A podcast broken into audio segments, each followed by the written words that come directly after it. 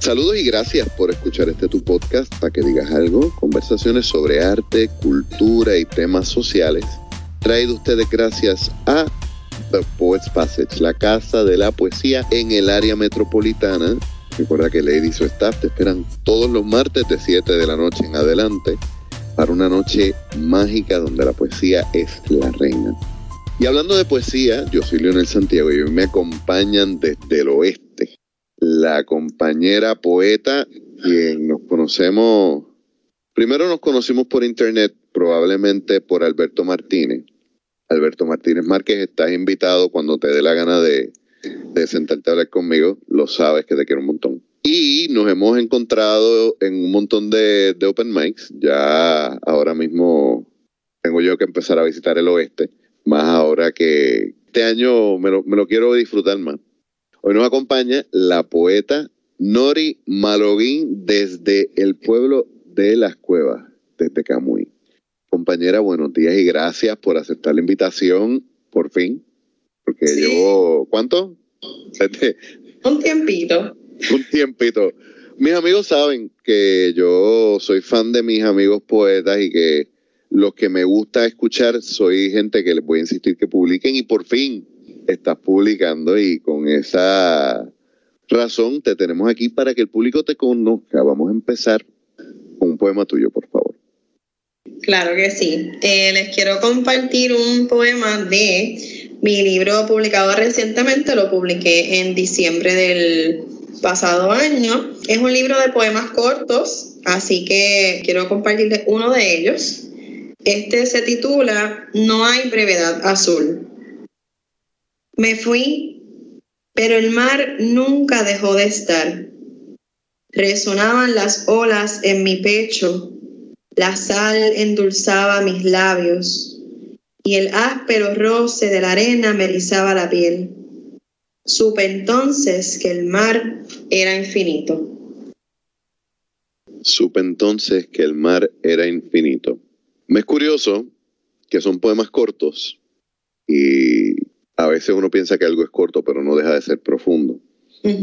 Y hablas de la brevedad, pero terminas hablando de, de lo infinito, de, de lo incontable, de lo, de lo insondable, de lo más profundo, más allá de, lo- de la, de la capacidad de uno llegar a su límite. Y eso es algo que en tu poesía a mí me, me tripea porque es bien difícil decir mucho con poco. Y es un ejercicio que no solamente es difícil, que yo creo que muchos poetas por costumbre, por ego, por muchas razones evitan. Ujú. Quizás hay unos que temen no ser entendidos, hay otros que les gusta explicarse mucho. Para llegar a ese punto, vamos un poco más atrás. ¿Cómo tú te enamoraste de la poesía? Pues mira, es bien curioso porque eh, esto de enamorarme de la poesía fu- fue hace tanto tiempo que tuve que como hacer memoria para otra entrevista que me hicieron recientemente y fue bien interesante recordar que yo me enamoro de la poesía en las filas de pago de un supermercado. ¿De verdad? Sí, sí, es bien curioso como recordar eso, porque es que antes, te estoy hablando, yo tendría como unos 12, 13 años, cuando uno iba a pagar el supermercado, ahí vendían libros, hace muchos años atrás. Y entonces entre esos libros había unos libros que recuerdo que tenían como unas portadas como de rosas y, y cambiaban de color según el volumen. Unos eran, unos eran color rosa, otros eran verde, azul. Y entonces se llamaban los mejores poemas de amor. Y entonces ahí con esos poemas, ¿verdad? Yo, este, mientras esperaba, ¿verdad? En la fila de supermercado con mami, pues me puse como a hojearlo. A mí siempre me gustó mucho leer desde pequeñita. Este, y me encantó lo que estaba leyendo. Yo no entendía nada. Yo no entendía ni la mitad de lo que estaba leyendo, por supuesto. Eh, pero me encantaba. Entonces ahí leí a Sor Juana Inés de la Cruz, eh, José, José Ángel eh, Buesa, Buesa. Gustavo Adolfo Becker, Federico García Lorca. Y entonces en ese momento es que me enamoro de la poesía y la única persona en mi casa, ¿verdad? De mi familia cercana que yo conocía que leía, ¿verdad? Leía constantemente era mi abuelo. Y entonces yo le cuento a mi abuelo eh, mira papá, yo le decía papá, mira papá, este, mira lo que mami me compró en el supermercado. Entonces papá leía los poemas conmigo. Este, entonces papá me dice, ah, yo escribo poemas. Y entonces me enseña estos poemas que él le había escrito a mi abuela, ¿verdad? En, en la juventud. Eh, y entonces eso, eso es mi primer contacto con la poesía. Yo era, ¿verdad? Apenas una, una adolescente en aquel tiempo.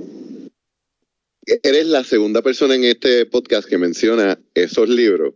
Daniel, Daniel Rodríguez, en un momento me dice, yo me enamoré de la poesía porque iba a la farmacia o la tienda y me sentaba a leer estos libritos de poemas.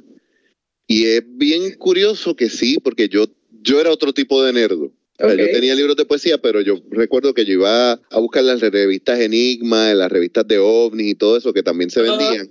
Que ante todo, yo creo que en los 80 y 90 y principios de los 2000 había una cultura más a la, a la lectura aunque fuera una lectura de pasada, claro. hoy en día. Y creo que es algo que se debe, sí, se puede retomar. Eh, sí, definitivamente. la nota mental porque sería interesante hacerle ese approach a tiendas pequeñas, por ejemplo, supermercados y superets, de que tengan el, libros a la venta de autores puertorriqueños. Así que a quien quiera correr con esa idea en confianza la puede coger. Sí, eso de repente desapareció y el otro día me pareció bien curioso, yo soy de Camuy, ¿verdad? Yo vivo en Camuy, pero yo soy originalmente de Quebradillas, así que yo casi todas mis cosas las hago allá.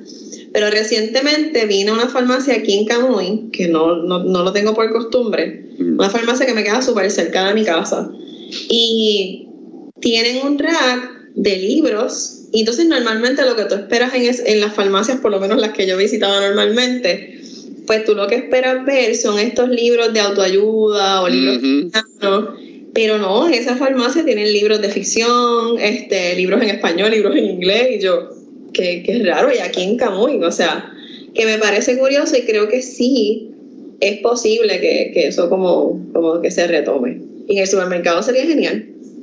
Sí, especialmente si queremos retomar espacio y más hablando de, el área oeste, retomar espacios para los nativos. Sí. Eh, creo que el impulsar la cultura en espacios donde la gente no lo espera sería una buena idea. Tu poesía tiene mucho existencialismo. Sí. Tu poesía, yo no diría que es triste, pero para mí resuena porque sí es melancólica. Yo soy una persona que soy profundamente melancólico. Por eso tu poesía me, me, es, me es adictiva, pero me es bueno que sea breve, porque así el ponche es un puño, no, no es una pela.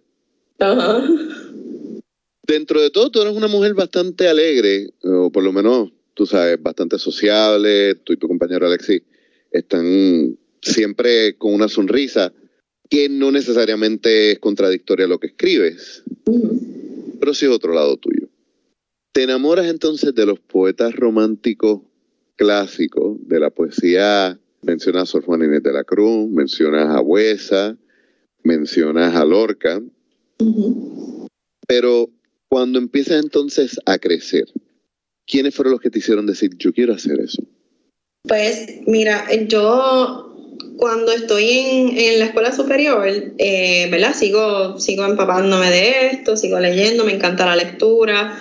Eh, y me doy cuenta que es algo que quiero hacer, ¿verdad? Que quiero hacer eh, formalmente, como decimos. Y entonces decido, cuando entro a la universidad, decido entrar en el bachillerato de estudios hispánicos.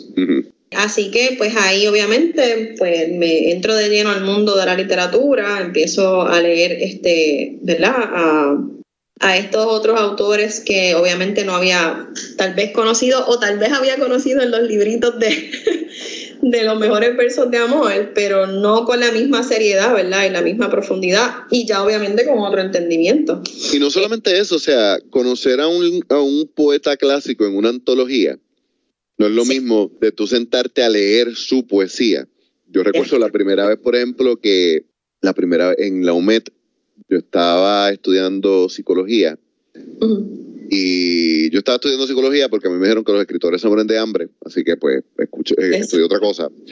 Pero yo estaba en todo lo que yo podía meterme de literatura y recuerdo que fui a un recital de poesía negrista. Okay. Y a mí me voló la cabeza porque yo no, yo conocí a Julia de Burgos. Hola Julia de Burgos, pero no. Hola Julia de Burgos, vamos a sentarnos a tomar un café. Y cuando este tipo declama ay ay de la negra grifa, que yo no sabía que, ella tenía poesía negrista. Tú te das cuenta de que, que ve que es más que los ojos verdes o que, que solo se quedan los muertos, que Buesa, aunque Buesa, yo tengo una, una relación de amor y odio con Buesa. Sí, sí. Porque Buesa para mí, la poesía de Buesa es una poesía de Hallmark, tipo de postal. Es cierto. Pero, habiendo dicho eso, yo creo que él es el mejor ejemplo de ese tipo de poesía. Sí. Y esa poesía es necesaria. Claro. Estudios hispánicos. Cuando dije lo de, a mí me dijeron en casa que los escritores se mueren de hambre, tu, tu cara fue de sí, me lo han dicho. ¿Qué te hizo decidir tan valiente carrera?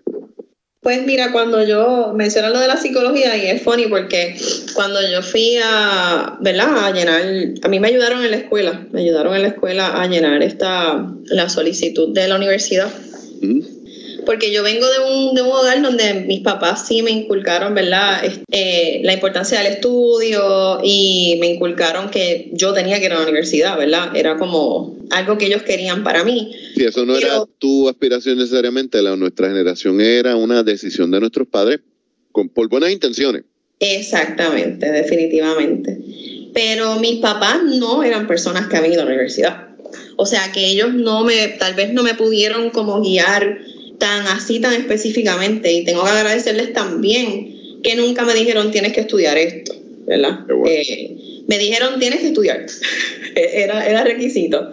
Pero nunca me dijeron tienes que estudiar esto sobre esto, o no, no estudies eso que te vas a morir de hambre. Eso nunca vino de ellos, La, ¿verdad? Tengo que admitirlo. Entonces, como ellos tampoco, también desconocían mucho de estos procesos, pues es en la escuela que me ayudan a llenar la solicitud para entrar a la universidad una vez tomo el, College Board. Entonces la maestra que me está ayudando es la que me dice ese comentario. Este, yo inicialmente quería estudiar eh, biología, después dije, ay no, quiero estudiar psicología, que era lo otro que me interesaba muchísimo.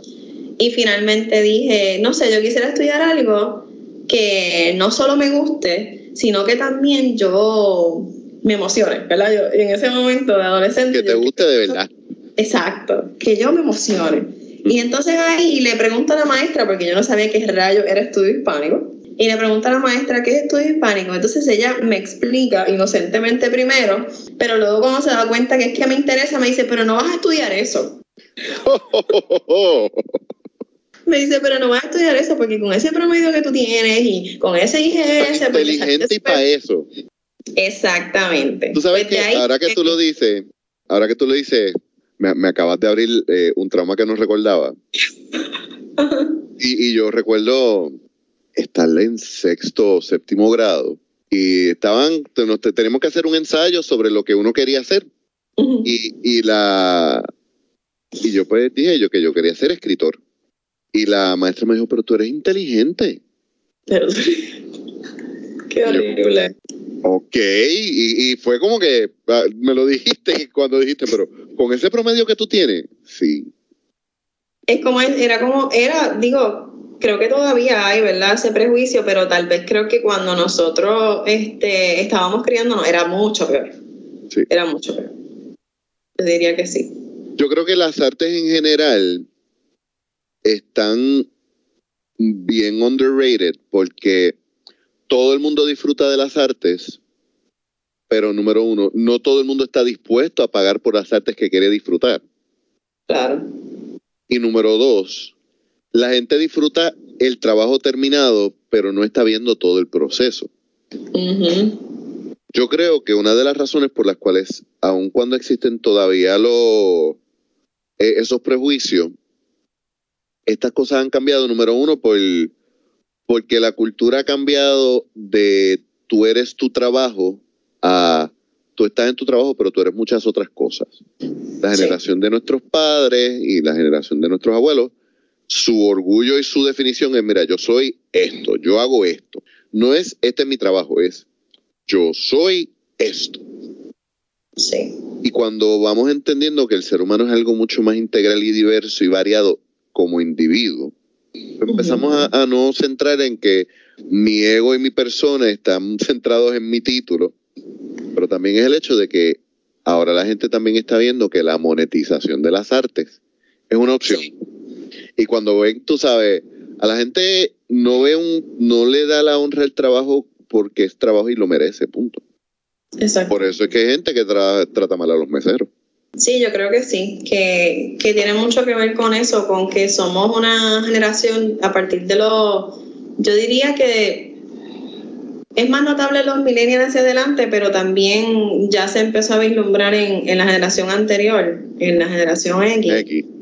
Sí, que definitivamente no solamente somos nuestro trabajo, este, somos, somos más que eso, eh, la gente tiene muchos hobbies, a veces no tienen uno, ¿verdad? Tienen como muchos hobbies, tienen muchos intereses diferentes. Eh, lamentablemente los baby boomers, y es una de las razones por las que los baby boomers se sienten tan solos, ¿verdad? Después que, que se van los hijos, después que terminan de trabajar. Era, era una generación que no tenía yo diría, no estoy no generalizando, ¿verdad? Porque obviamente sí, hay personas que definitivamente, pero como generación, era una generación tan y tan dedicada al trabajo solamente. Que Tan individualista. No, sí, no desarrollaron intereses, no desarrollaron intereses. Este, y, la, y, y su forma de socializar también es bien diferente a las generaciones posteriores. Y yo creo que tiene que ver mucho con, con, con esa cuestión, ¿verdad? Que, que, ahora se valora más esto de que, mira, a mí, yo soy profesional, trabajo en X, pero también me gusta hacer no sé qué arte. Y me gusta eso también. Y entonces, contrario a, la, a los deseos bien intencionados, pero mal dirigidos de esa maestra, sí. tú dijiste, vaya, es que voy como quiera. Sí. Y decide entonces estudios hispánicos. ¿Cuál fue la explicación que ella te dio de que era estudios hispánicos?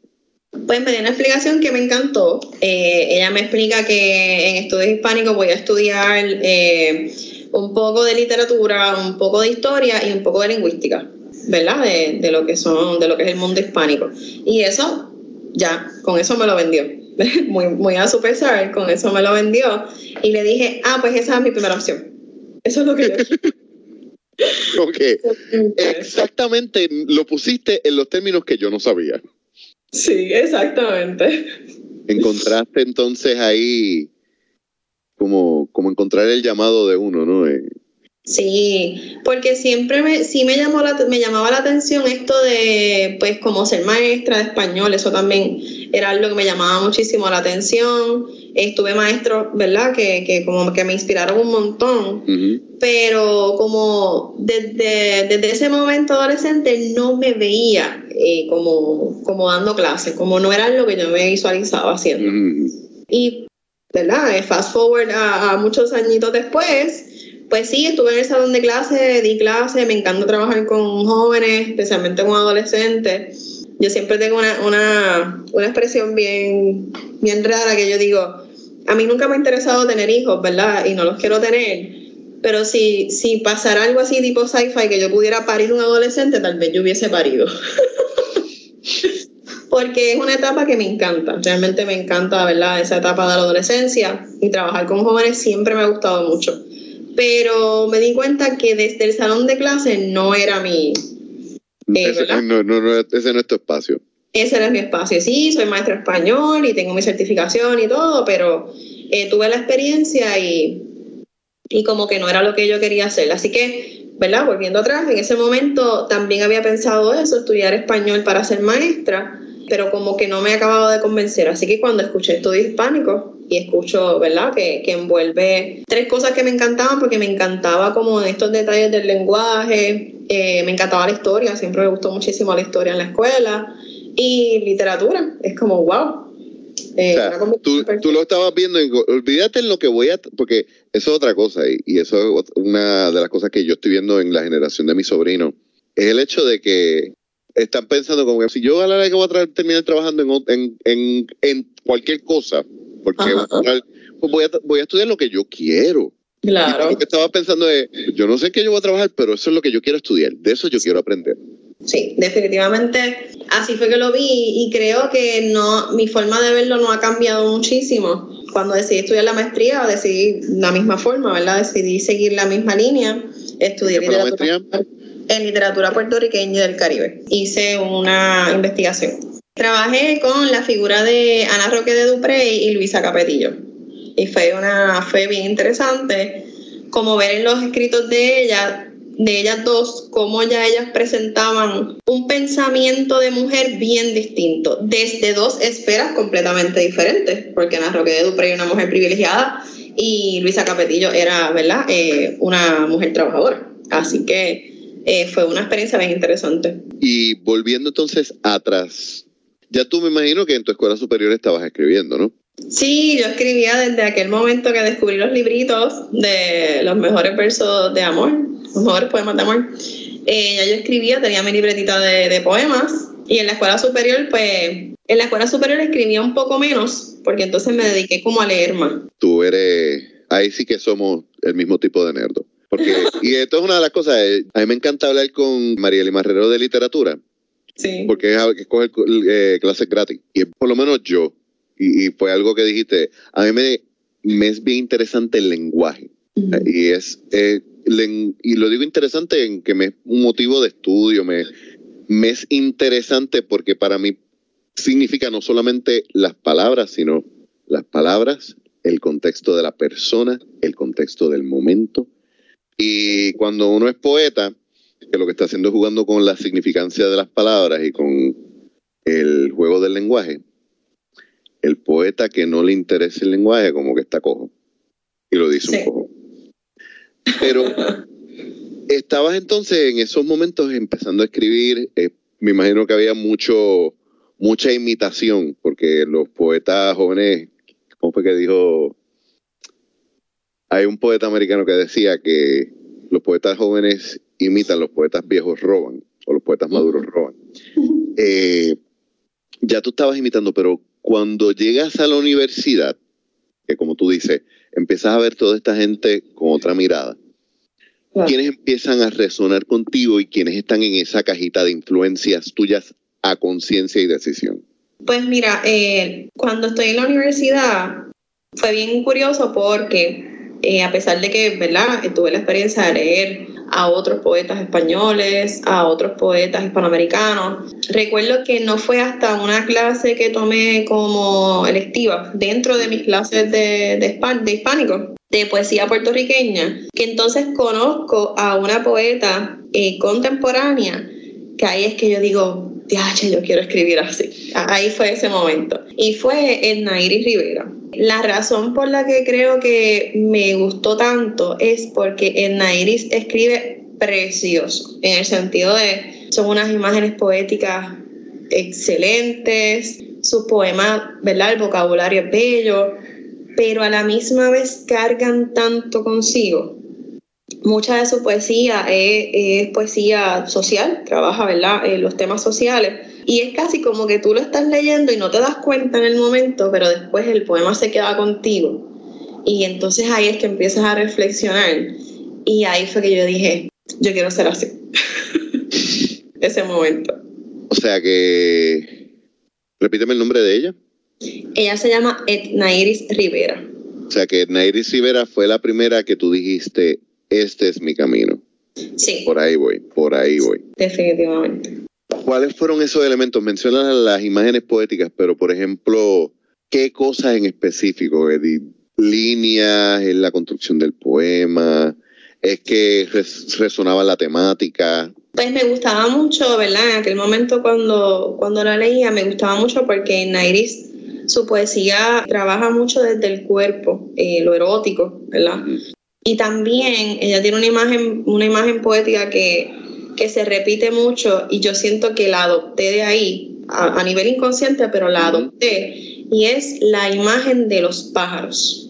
Yo te diría que esos elementos son los que me enamoraron, la cuestión del, del cuerpo, el erotismo, pero es un erotismo bien sutil, bien sensual, y estas eh, imágenes de los pájaros, del volar, de, la libertad, ¿verdad? De los pájaros como, como, este ser libre. Eh, yo diría que, que, fue eso. Y una vez tú empiezas a estudiar, y esto es algo que siempre, como alguien que estudió en la calle, como alguien que conoce la literatura desde afuera, ¿cómo la teoría literaria y esto es una pregunta que, quiero hacerte también, porque viniendo de afuera, hay una observación que yo hago y es que el mundo académico está a veces muy separado del mundo creativo que viene de la brea. Y tú, Marieli Marrero y otros más, son personas que están en, que, que se cruzan en los dos lados y trabajan muy bien con ambos espacios ¿Cómo para ti fue el tú empezar a escribir, no solamente porque lo estás sintiendo, sino mira, porque tengo que presentar un trabajo? ¿Y cómo eso cambió quizás tu proceso creativo? Pues mira, en mi caso, como lo que yo estudié no era eh, creativo, ¿verdad? Este, mis trabajos siempre fueron más precisamente académicos, ¿verdad? Sí, por eso. Era, más, eh, era, más, cuestión teórica que, por ejemplo, presentar un, Exacto. texto. Sí, y por eso mismo lo quiero llevar eh, desde el punto de vista de lo académico. Sí. Porque entonces ahora tu proceso literario, quieras o no, no se puede divorciar de lo académico. No, no, definitivamente. Y la quiero decir lamentablemente, pero en parte también me gusta eso. Y es que yo creo que yo suelo ser y creo que lo habíamos hablado antes, porque, ¿verdad? Cuando en algún momento te pregunté sobre tu taller de, bloqueo creativo. yo suelo ser bien dura conmigo cuando escribo. Y mi bloqueo creativo no es real, mi bloqueo creativo es perfección, perfeccionismo, o sea, eso es todo. Y creo que viene de ahí, creo que viene definitivamente de, de tener, ¿verdad? E, este background eh, más formal, donde obviamente tú estás escribiendo todo el tiempo para que te corrijan, ¿verdad? Para, para que alguien pase juicio sobre lo que estás escribiendo. Y, y yo creo que eso, para bien o para mal, pues definitivamente se mete en el momento de yo escribir, ¿verdad? Creativo y de, y de, y de construir mi poesía. Yo creo que sí, que, que hay, hay mucho de eso ahí. Yo creo que una de los de los mayores issues en el bloqueo creativo es un issue de síndrome del impostor. Es el preguntarse si soy lo suficientemente bueno. Sí. Y yo todavía batallo con esa mierda todos los días. Pero hubo un consejo que me dio Lady Lee Andrews, que a mí me, me alivió un poquito ese estrés. Ella me dijo, mira, tú publicas para los demás, pero tú tienes que escribir para ti. Si tú escribes para ti primero, de lo que tú escribes, elige lo que resuena, porque tú solamente debes publicar lo mejor, pero tú no vas a escribir todo el tiempo lo mejor. Sí, eso es muy buen consejo. Sí. ¿Cómo es que dicen, baila como si nadie te estuviera viendo? Sí. Escribe como si no tuvieras un profesor mirándote por encima del hombro. Sí. y hablando de escribir y el proceso de escribir, ¿cómo nace un poema de Nori Maluín? Pues mira, yo siempre he querido y no lo he logrado, pero algún día lo lograré, de eso se ah. trata, de disciplinarme y como, y, de hecho, paréntesis, yo doy un taller de, editar poemas mm. y entonces yo siempre te cito, nunca te lo había dicho, pero siempre te cito, y es que tú dices algo que me encanta y es como yo escribo todos los días, no escribo bueno necesariamente. Ni mucho tampoco. Y eso me encanta y yo creo que eso es una de, de mis metas, pero hasta que lleguemos ahí, ¿verdad? Ahora mismo mis poemas nacen mucho de, ¿verdad? En el día a día tengo una idea o hay una palabra que de repente me viene a la mente, tal vez estoy viendo, no sé, una película, eh, leyendo otro libro y entonces tengo esta idea que como casi como cuando uno se le pega una canción eh, y entonces esa idea va tomando forma muchas veces antes de yo sentarme a escribir ese primer borrador. Y ya cuando me siento tal vez a escribir ese primer borrador, pues ya la idea ha ido, ha ido como cocinándose un poco en mi cabeza antes de ponerla al papel. Y cuando lo tienes, tú empiezas por el final, empiezas por el principio, vas una idea y la vas cincelando. Empiezo por el principio y también hago mucha trampa porque yo le digo a la gente cuando les doy el taller de editar poema, les digo, separen, me estoy, me estoy citando y burlándome de mí a la misma vez, separen su poeta creador de su poeta editor. Y yo nunca hago eso. o sea, yo... Para empezar, ok, párate ahí y dale reversa por lo menos media calle. ¿Cómo, en teoría, cómo, cómo tú separas eso? Porque yo, yo estoy editando en mi cabeza y cuando tengo el poema claro, es que tiro el primer borrador. Ok. Tú sabes, cuando yo digo que yo escribo todos los días, te, voy, te voy a enseñar hasta en la cámara. Yo tengo en el celular, literalmente, no sé si lo puedes ver aquí, Sí, lo veo. lista de líneas. Lista de línea. Ok. Y estos son como que Esos son semillitas. semillas, exacto. Para mí son semillas o a veces son rellenos. Ok. Porque puede ser que Basil Bunting, poeta surafricano, si no me equivoco, decía que uno debe componer poesía en voz alta porque la poesía es un sonido. Yo estoy de acuerdo con eso en parte porque yo creo que hay poemas que funcionan mejor en el papel, que funcionan mejor en el oído y viceversa. Sí. Especialmente con, tú sabes, por ejemplo, el español cuando, cuando hay palabras homónimas y, y hay juegos de palabras que solamente si tú lo lees es que lo vas a entender, pues eso es otro caso. Pero yo a veces lo que necesito es algo que yo estoy escuchando en mi cabeza cómo va sonando el poema. Espérate, que yo tengo aquí que pueda sonar aquí como lo encajo. Porque vuelvo y digo, el primer borrador no tiene que ser bueno, tiene que estar completo. Exacto. Exacto. Y entonces, ¿cómo tú separas una cosa de la otra? Pues mira, yo no lo hago. Eso doy, el, doy el consejo porque particularmente, ¿verdad? Y, y- y era lo que hablábamos este, antes de comenzar, particularmente porque mi público en estos, en estos talleres, pues muchas veces son personas que están comenzando, ¿verdad? Eh, obviamente eh, Oh, llevamos, nosotros llevamos muchos años y a lo mejor ya uno tiene como unas estrategias y como que ha creado ya unas costumbres eh, sean malas, sean buenas, pero son nuestras costumbres ya. Pero estas personas que están empezando, para mí lo ideal es que no se limiten, ¿verdad? Que, que se sienten y, como yo les digo esta palabra bien fea, pero así mismo, que vomiten en el papel todo lo que tienen en la mente. Ok, eso, eso, ah, ok, sí, porque para Sí. mí eso no es separarlo, para mí eso es ponerlo como que callarlo un ratito. Exacto. Sí, sí, eso es una es muy buena, ¿verdad? Este, una imagen, como callarlo. Sí, es como que, yo sé que tú estás ahí, pero no te toca todavía. No te toca todavía, exactamente. Es como te sientas, dejas que todo lo que tienes en tu cabeza ahí salga, y entonces después entra este, ¿verdad? Poeta editor y se sienta y mira ya con, ¿verdad? Con otra mirada de lector. Y entonces ahí vamos puliendo. Eso es lo ideal, especialmente, ¿verdad? Si, si no llevas mucho tiempo escribiendo. O si llevas mucho tiempo escribiendo, pero quieres, ¿verdad? Como hacer otra cosa con tu, con tu poesía. Y entonces yo, volviendo a lo del proceso creativo, yo siempre aconsejo eso y no lo hago. Y creo que, que si lo hiciera tal vez un poquito, escribiría más. En el sentido de, de que si no estuviera todo el tiempo, ok, tengo esta idea, la mariné, ya está en mi cabeza, me voy a sentar a escribirla.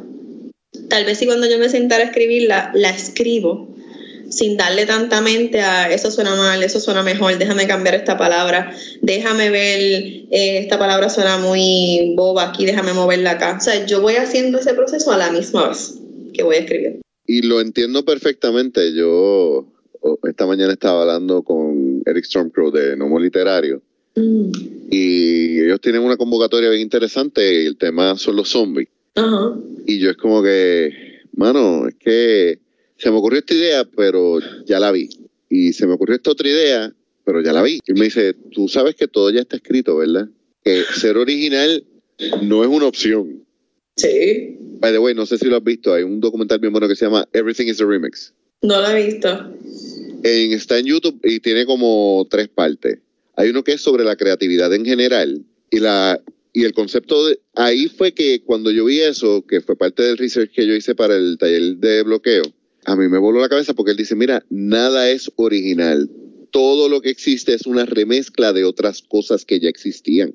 Interesante. Y entonces él lo lleva a las artes, pero entonces después hace uno más a fondo sobre las películas, el arte del cine y sobre la música. Mm. Y es cierto, a veces uno empieza a escribir, hay contra, pero ya esto yo lo vi, como que está bien, pero lo que importa no es si ya se escribió, es tu perspectiva de lo que se está escribiendo. Exacto. Y queda mucho por desemboñar y digerir de esta conversación con Nori Malugin, pero, pero nos vamos a detener aquí. Como siempre, en las notas del episodio van a encontrar los enlaces para contactar a nuestra invitada, para conseguir su libro, saber sus próximas presentaciones y mucho más, además de los enlaces para The Poets Passage, nuestro oficiador principal. Por último, te recordamos que tenemos nuestra tienda, puedes visitar nuestras redes sociales y ver la mercancía. 100% de nuestras ganancias van a artistas puertorriqueños, por lo cual comprar en nuestra tienda es invertir en nuestra cultura. Visítanos. Yo soy Leonel Santiago y nos escuchamos la semana que viene.